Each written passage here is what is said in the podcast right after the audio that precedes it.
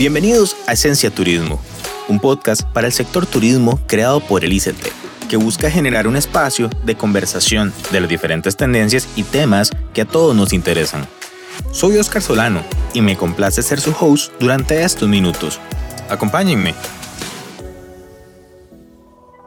Sostenibilidad, biodiversidad y protección son tres palabras que juntas conforman un posicionamiento muy grande en lo que es nuestra imagen como país ante los ojos del mundo.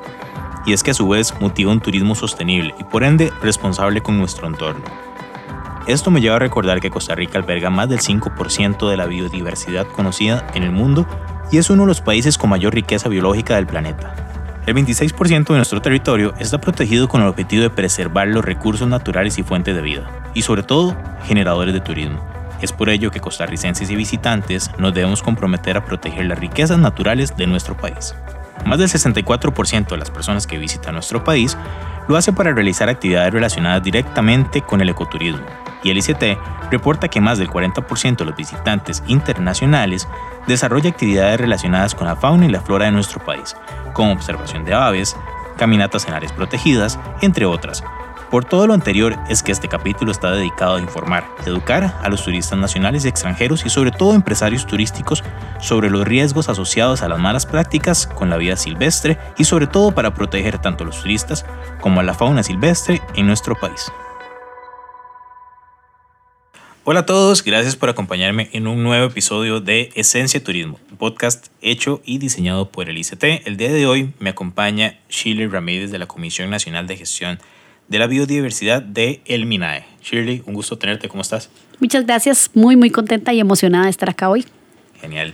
El día de hoy vamos a estar hablando de un tema bastante importante para la construcción de imagen del país y sobre todo de nuestros recursos eh, como la flora, la, la fauna, más conocido como la biodiversidad, tema en el que somos líderes desde hace mucho tiempo, tenemos un gran porcentaje en, este, en estos 51.100 kilómetros cuadrados. Este, hoy vamos a estar hablando de turismo sostenible que pertenece a la sombrilla de turismo responsable, un turismo que protege a los animales silvestres, un tema en el que Shirley es experta en el tema, este, sobre todo entendiendo cómo Costa Rica desde hace eh, un tiempo para acá viene promoviendo una reactivación económica ética que protege la biodiversidad y las personas mediante la promoción de un turismo sostenible, el cual busca un equilibrio entre las actividades turísticas, la protección de nuestra biodiversidad y el resguardo de la salud pública. Pero dentro de todo esto, sabemos que hay mucho trabajo por hacer, eh, tema en el que turistas locales y extranjeros tenemos que ser conscientes, sobre todo porque eh, esto engloba a nuestra vida silvestre, nuestros animales, el cual vemos eh, muchas veces fotografías en las redes sociales. Es muy bonito tomarse un selfie, pero no nos cuestionamos esa interacción, esa experiencia turística que muchos lo ven así. Eh, ¿Qué riesgo está corriendo la, biodiversidad y sobre todo qué riesgo estamos corriendo también nosotros este, en esta interacción? Entonces, Shirley, cuéntanos un poco este, sobre el tema de, biodiversidad en el país, sobre todo porque Costa Rica ha venido trabajando de una manera ardua a través de instituciones como el MINAE eh, para poner en práctica tareas o acciones eh, sostenibles que en nuestro caso pues están asociadas al turismo, pero sobre todo a una convivencia con la biodiversidad. Muchas gracias.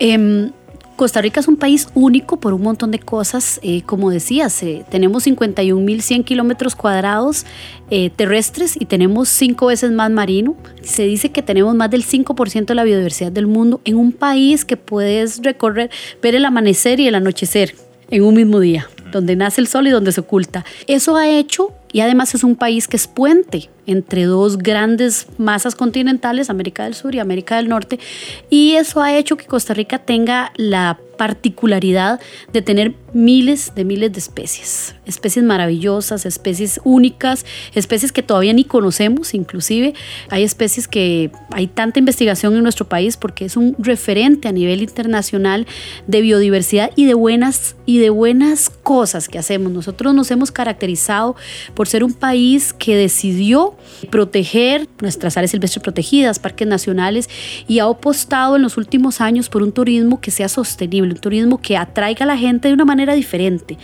Eso hace que seamos referente en Centroamérica, en Latinoamérica y a nivel mundial. Y en temas de vida silvestre no queremos quedarnos eh, atrás. La idea es que, como decías, hay algunos temas que, que hemos tenido que ir aprendiendo a desarrollar para tener un turismo verdaderamente sostenible. Y las interrelaciones o las interacciones que desarrollamos con, eh, con la biodiversidad, específicamente con la fauna silvestre, son muy importantes porque eso marca la diferencia. Marca la diferencia de, de, no solamente de lo que pasa acá en Costa Rica, sino de lo que el turista se puede llevar a otros países. Y ver también cómo poco a poco no solo la gente viene, se toma las fotografías y no se puede llevar, además de eso, conocimiento, conocimiento técnico, conocimiento científico y también estar tranquilos de, lo que, su experiencia. No está siendo una, una experiencia que está eh, provocando sufrimiento, crueldad, estrés o poniendo a a la biodiversidad de este país tan maravilloso que están visitando o, que, o, nosotros mismos, ¿verdad? Que, como ticos también nos gusta mucho pasear y eso es buenísimo también, poner, ponerla en riesgo. Esa es parte de, la idea de esto, de ser un poquito diferentes y hacer las cosas eh, que tal vez en otros países se ofrecen, pero nosotros queremos decir, ok, pero nosotros somos diferentes y siempre lo hemos demostrado de una buena manera. Esa es la idea, proteger a nuestra biodiversidad, que este turismo nacional o internacional se sienta feliz, contento y además que no solo estemos pensando en, el hoy, sino en el mañana, en el pasado mañana y en lo que viene. Porque si nosotros no tomamos acciones em, y no hacemos un turismo ético, responsable, sostenible, en 10 años, 20 años no vamos a tener que ofrecer. Y esa es la idea, tener, estar ofreciendo esta, las experiencias que tiene la gente acá en Costa Rica, que sean únicas y que sean verdaderamente éticas, sostenibles y, saludables y seguras. Perfecto, Shirley. Y asociado a esta experiencia y, hablando un poco más de la parte de prácticas, eh, ¿cuáles son las prácticas que ha venido haciendo eh, el ICT y el MINA de manera conjunta que trabajan en este pro de nuestra vida silvestre? Mira, hemos tenido muchas cosas que hemos ido aprendiendo en el camino. Una de las cosas muy interesantes que, nos puso, como dicen, con eh, barbas en remojo, eh, fue que en los años 2016, 2017 salió una, un estudio a nivel internacional que ubicó a Costa Rica como un país donde venía muchísima gente, principalmente eh, turistas extranjeros de diferentes partes del mundo, pero también nos colocó como un país que promovía o que tenía muchas fotografías inapropiadas con la vida silvestre. Fotografías que no eran fotografías que respetaran los comportamientos naturales de la fauna y ponían en riesgo a la fauna y a la gente. ¿Cuáles son ese tipo de fotografías? Fotografías con contacto directo, esas son básicamente las fotografías que, estamos tratando de que no se den. Y entonces con el ICT nos sentamos, bueno, cuando tenemos esta información, es una investigación que se hizo a nivel mundial y resultó que Costa Rica salió como con mala nota, país 7 en el mundo. Y ya eso serio, ¿verdad? No, no teníamos buena, buena, fama en ese, en ese sentido. Lo que hicimos fue nos sentamos con el ICT, que son, y nosotros como Ministerio de Ambiente, nuestro socio natural, ¿Por qué? Porque nosotros somos los del ambiente y el ICT del turismo, entonces teníamos que ver cómo ya hemos hecho muchas cosas juntos, cómo podemos tomar esto también como, una, como un reto y como una opción de, de seguir siendo diferentes, de seguir estando a la vanguardia, de seguir estando en la primera fila de estos temas eh, a, nivel, a nivel mundial. Entonces comenzamos a desarrollar eh, una campaña, una campaña que basa básicamente lo que, lo que estamos promoviendo es que las personas entiendan por sus propios medios, no es, no es perseguir, no es eh, sancionar, es, mira, te habías preguntado si un animal está se siente confortable, se siente bien al estar en esta cercanía con las personas. Eh, eso es saludable para el animal, eso podría ser, es saludable para nosotros también como humanos. Dándole un poquito de esta información a la gente, lo que hemos querido hacer es que la gente comience a entender por sus propios medios y a ponerse un poquito también como a cuestionar, ok, bueno, sí, es muy bonita la experiencia con este animal, este perezoso tan cerca mío, pero ¿de dónde salió este perezoso? Porque este perezoso no está en un árbol feliz en el bosque, porque este perezoso está aquí, es tan cerca mío, en este lugar que no es apropiado, en este lugar que no tiene las condiciones que tiene, que necesitaría. ¿Por qué tiene que estar aquí, porque no está allá. Ese tipo de cosas, comenzar a, que la gente se sensibilice y entienda este tipo de, de, Este es un comportamiento natural para este animal. Es natural que los perezosos se dejen estar tan cerca, o los monos, es natural que bajen de un árbol a perseguirme. Ese tipo de cosas son las que son las que estamos tratando de que la gente eh, se cuestione y ayudándoles a conseguir respuestas. Claro. Y acá, Shirley, Stop Animal Selfies como campaña si bien es cierto, estamos como, podríamos decirlo una segunda oleada, pero realmente es algo que es, transversal, es algo siempre activo. ¿Cuál ha sido la percepción del turista ante la campaña? ¿Cuáles han sido las reacciones que han, que han ido generando para poder decir, bueno, tienen toda la razón? Y es algo natural, o sea, lo hablábamos incluso antes de empezar. Eh, nunca nos hemos cuestionado eh, las famosas historias de los monos en, en Manuel Antonio, por ejemplo, este, o los pisotes por ejemplo. Nunca nos cuestionamos si es algo natural, si es algo en lo que nosotros tenemos mucho que ver. Y digo, de una vez afirmando, tenemos mucho que ver. Eh, pero ¿cuál ha sido la reacción desde la, desde la primera campaña de Stop Animal Selfies? Ha sido muy interesante porque, como decís, la gente no se cuestiona, le, hace, le, parece muy, muy, muy, muy divertido que un mono se, se, se, baje de un árbol y te robe la comida o, o, que un mapache, que se supone que son nocturnos, ande a las 10 de la mañana corriendo en Manuel Antonio. Y cuando nosotros les contamos, por ejemplo, lo que la Universidad Nacional ha venido haciendo, que tiene más de 20 años de investigación científica Manuel Antonio, donde les contamos que los monos de Manuel Antonio, los que viven ahí, los que vemos todo el tiempo cuando vamos a la playa, son monos que están enfermos, son monos que tienen hígado graso, que tienen caries, son monos que han cambiado completamente sus patrones de comportamiento natural y ya no van a buscar comida del natural. Ellos prefieren, a las saben a qué horas llegan los turistas, entonces prefieren ir a, a hacer pillos, a buscar la comida, a robar esta comida que es fácil de fácil acceso y obviamente es comida que no es apropiada y natural para ellos. Entonces se les está provocando problemas inclusive a nivel reproductivo. Es súper interesante porque la, la, la tropa, las tropas de monos que están ahí en Manuel Antonio, las que están en contacto directo con los turistas son las que tienen los índices reproductivos más bajos de todo el parque. Los mapaches de Manuel Antonio son los mapaches que han cambiado sus hábitos naturales a volverse diurnos. En el mundo los mapaches son nocturnos y crepusculares. En Manuel Antonio los mapaches tienen, como decimos nosotros, horario turista. A las 8 de la mañana se los va a ver ahí, donde están los turistas, y por eso es que se han tomado todas algunas iniciativas o cosas basadas un poco en la, investigación científica, debería ser la que nos ayude o nos oriente a tomar las medidas más saludables para proteger de nuestros tesoros. La gente viene a Costa Rica a ver los monos tití, viene a ver los mapaches, viene a ver los, todos estos animales maravillosos que tenemos acá en Costa Rica, y porque no viene a ver nuestra estructura milenaria, ni nuestras pirámides, porque tenemos. Entonces viene a ver estas maravillas de biodiversidad que tenemos. Entonces, si nosotros no las cuidamos y no entendemos, la ciencia nos está diciendo, hay un problema con estas tropas. Entonces se han venido haciendo una serie de acciones, por ejemplo, de que, de que se restringe eh, no todos los días. Hay turismo, por ejemplo, en Manuel Antonio. Eso, es, algo súper interesante. Manuel Antonio se hizo una restricción donde los lunes o los martes, un día a la semana, no hay turistas.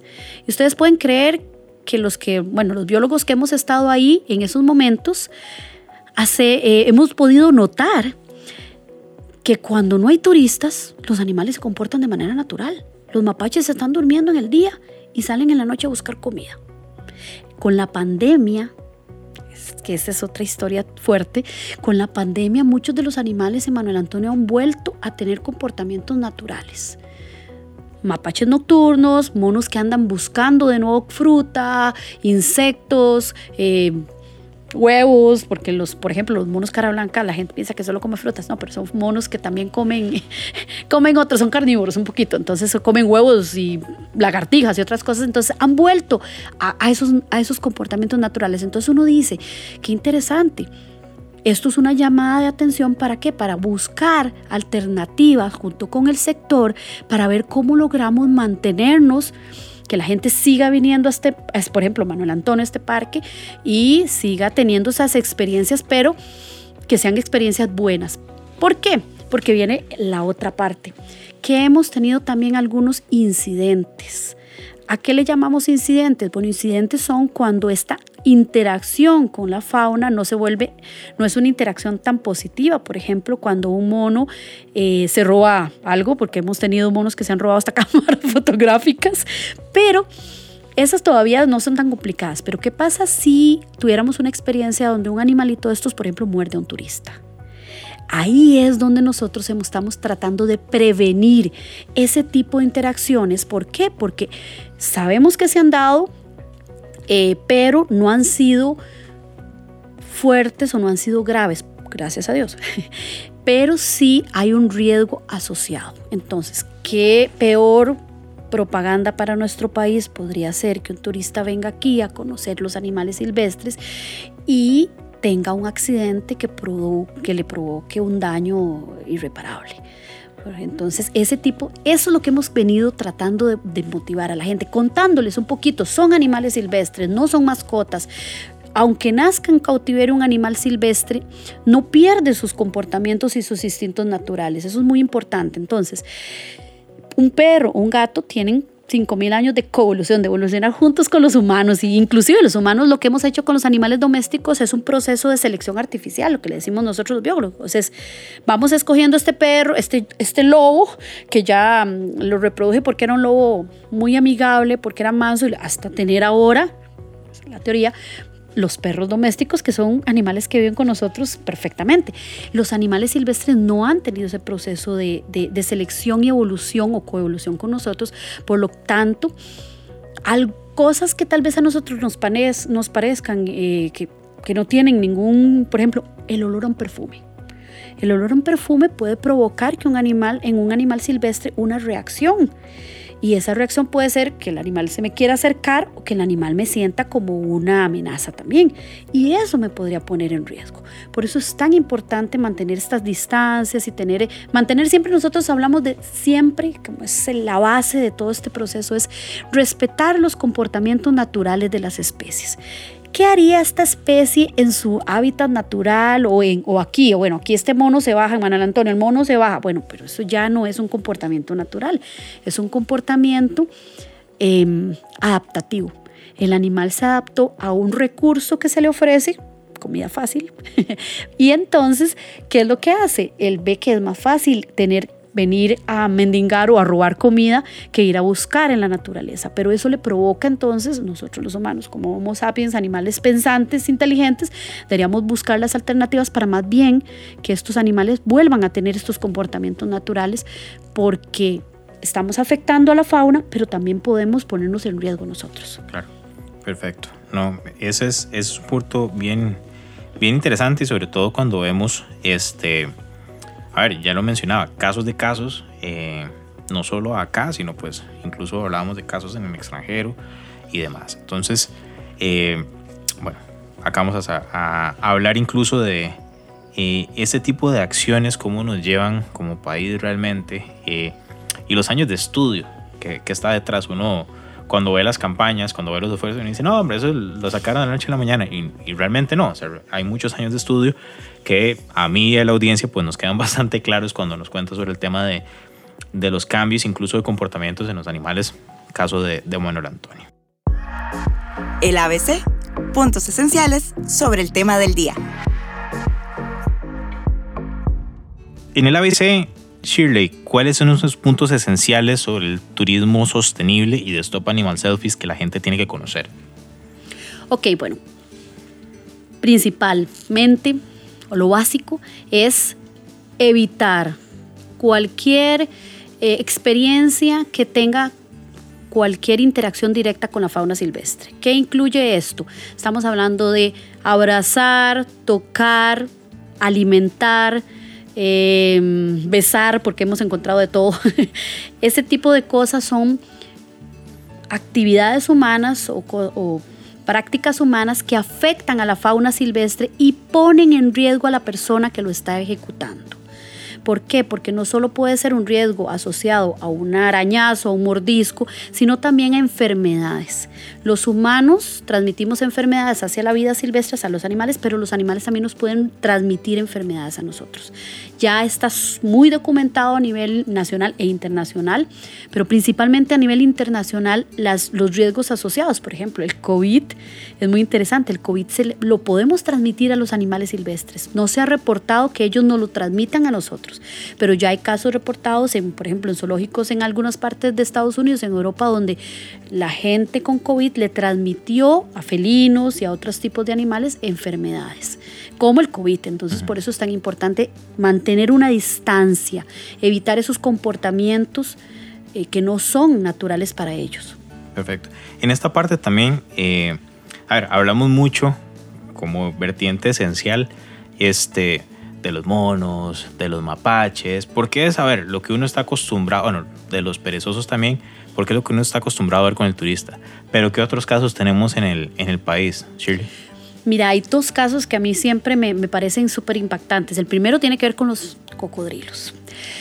Los cocodrilos son animales, bueno, maravillosos, majestuosos, miles de años de evolución, ¿verdad? Son animales que inclusive en los años 70 estuvieron al borde de la extinción acá en Costa Rica.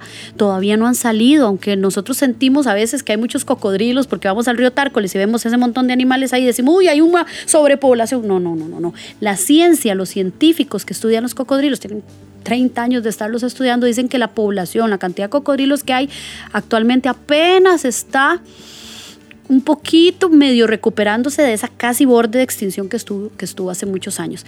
Pero vean qué interesante, los cocodrilos son animales sumamente instintivos y básicos. Cuando hay personas que se ofrecen en algunas partes alimentación a estos animales para que los turistas los vean, eh, provocan primero un cambio, una modificación completa al comportamiento natural. ¿Por qué? Porque los animales se, se acostumbran y ellos no relacionan a uno u otra persona. Ellos piensan personas igual comida, me van a dar comida.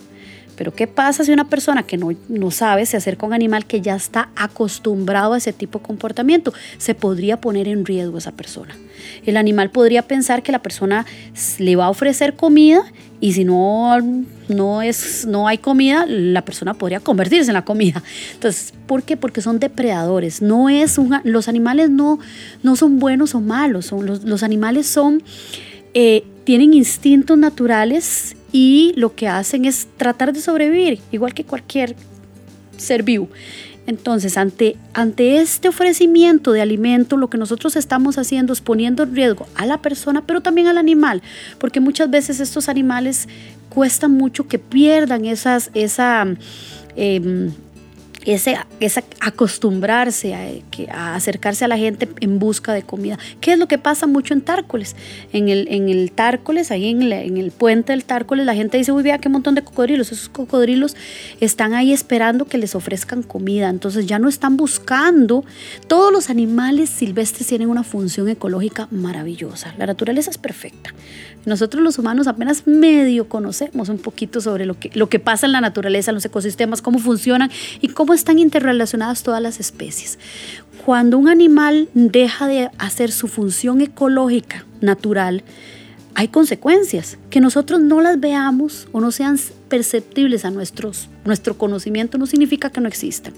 Los animales, por ejemplo los cocodrilos, comen otras, otras especies, son depredadores. Entonces, eso hace que si yo le ofrezco comida, no voy a, promover que hagan su función ecológica de mantener ciertas especies con poblaciones bajas, porque esas eh, ciertas especies podrían estar provocándole problemas a otras especies. Eso es muy interesante, en otros países está muy documentado. Por ejemplo, otro tema, otro caso maravilloso, los colibríes los maravillosos colibríes. La función ecológica de los colibríes, la polinización. Ellos polinizan, polinizan especies que inclusive se adaptan, miles de años de evolución adaptándose para que, para que esta especie de colibrí la polinice con cosas maravillosas, inclusive que cuando llegan a la flor se le, se le pone el, polen en una parte de, la cabeza, llegan a otra flor y se le pone en otra parte para que no hayan, no se polinicen especies que no tienen que polinizarse. La, la evolución es maravillosa. ¿Qué pasa si yo le pongo un comedero a un colibrí?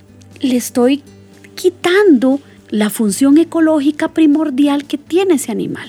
Entonces, ¿cómo podría yo hacer algo mucho más sustentable, más sostenible? Bueno, podría sembrar plantas, podría fomentar tener bosque cercano con flores, con especies nativas, que el colibrí pueda acercarse para que sea fotografiado, para que la gente los conozca de una manera mucho más sostenible, más ética podríamos decir básicamente que el impacto que estamos generando, digamos, los seres humanos alrededor de esto está afectando un ciclo completo, sencillamente para al final por algo bonito y que se va a ahorrar en cierto momento. O sea, y estamos afectando un ciclo que, como bien lo decía Shirley, tiene años de, de evolución este, y que su impacto va a ser también a largo plazo. O sea, no, no va a ser algo fácil de recuperar si no tomamos las, las prácticas como turistas locales, este, que sabemos que el turista local en estos momentos tiene gran movilización a lo largo del país, este, y el turista extranjero pues, que está volviendo hacia, hacia nuestro país.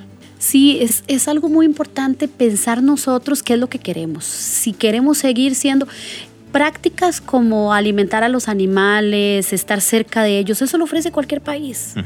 Pero somos el primer país del mundo que tiene primero una normativa, una regulación y segundo un compromiso del sector turismo para cambiar, para seguir siendo diferentes.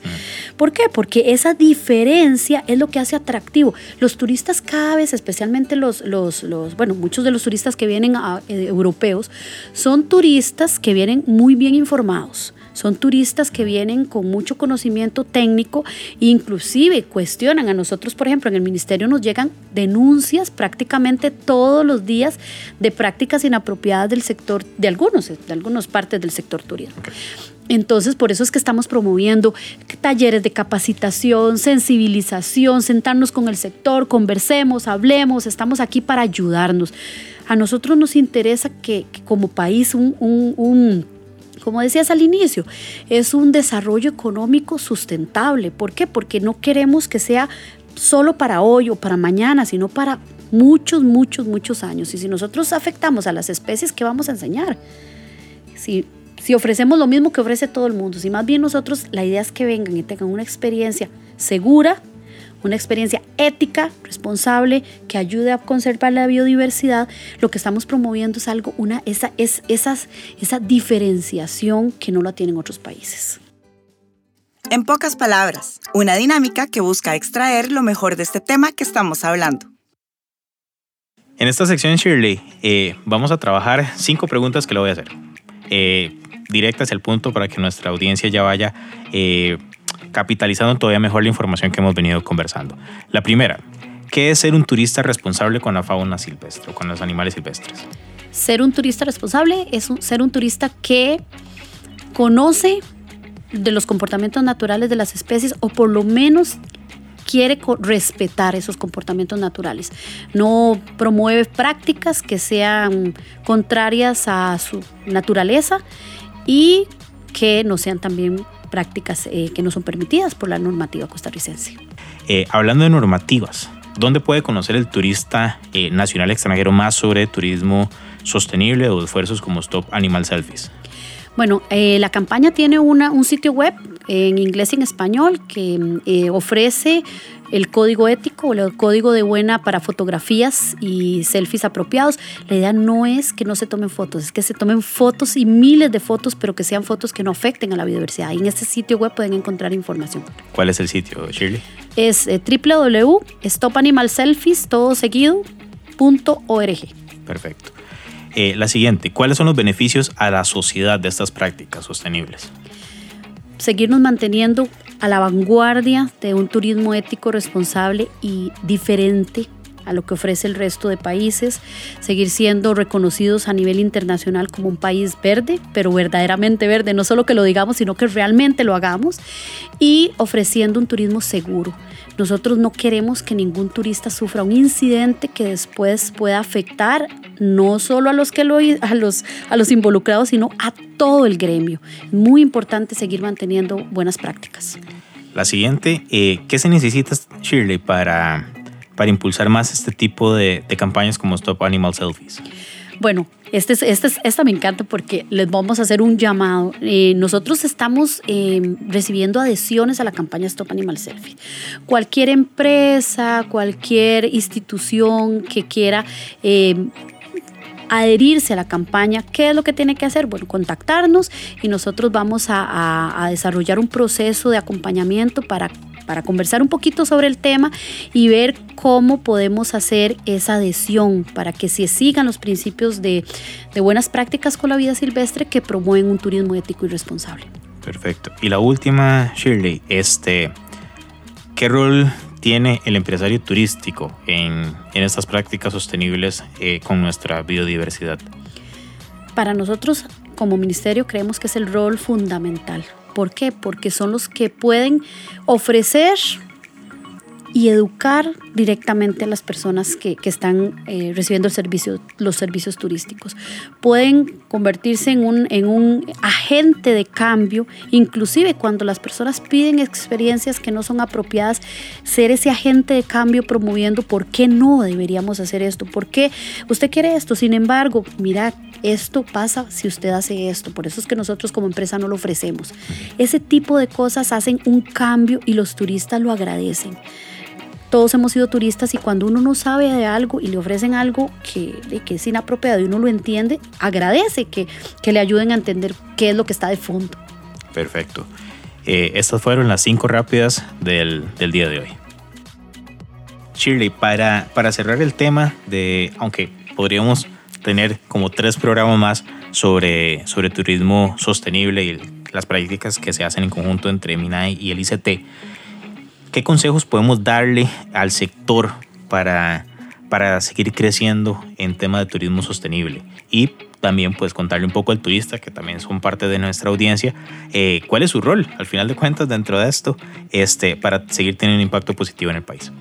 Básicamente que somos, estamos aliados somos aliados en este proceso de, de, darle al turista experiencias que sean buenas, que sean éticas, que sean responsables. Podemos trabajar muchísimos temas en conjunto. El Ministerio de Ambiente tiene una serie de profesionales, las universidades también, eh, que pueden apoyar el desarrollo de un turismo ético. Si tienen dudas sobre sí, por qué sí o por qué no podemos ayudarles a desarrollar inclusive, ahora estamos, queremos desarrollar un manual de jardinería para que puedan tener los, los, los turistas, eh, y los hoteleros y toda la gente la posibilidad de, desarrollar con especies nativas eh, un lugar apropiado para que se pueda observar colibríes, mariposas y otras especies, eh, atrayéndolas de manera natural em, y buscando siempre ese equilibrio.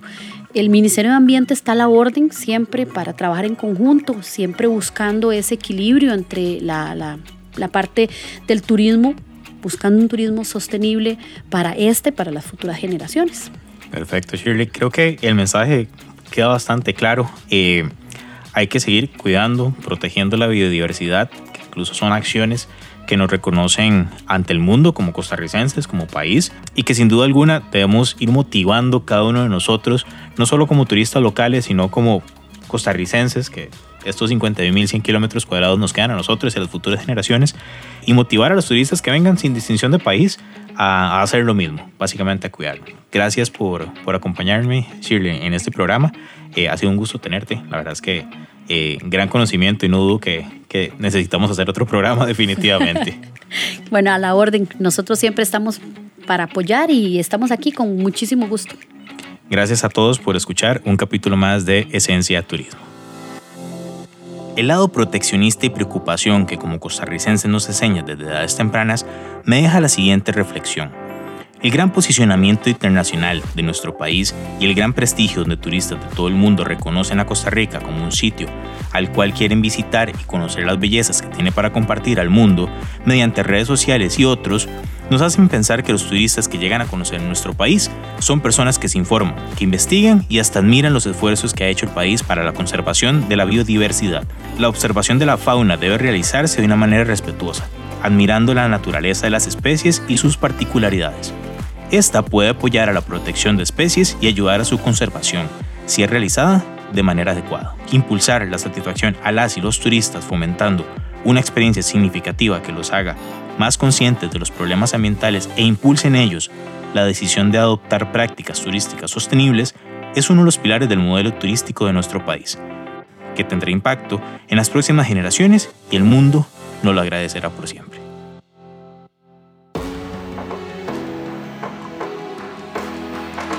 Esencia Turismo es una iniciativa del ICT que busca llevar al sector siempre hacia adelante. Nuestra meta es lograr brindarle herramientas de conocimiento para que usted y su empresa o emprendimiento logren hacer que este país se quede en la mente de los corazones de quienes nos visitan. Por favor, comparta o distribuya este podcast en cualquiera de las plataformas donde lo haya escuchado y ayúdenos a crecer. Siempre su opinión va a ser muy útil para todos.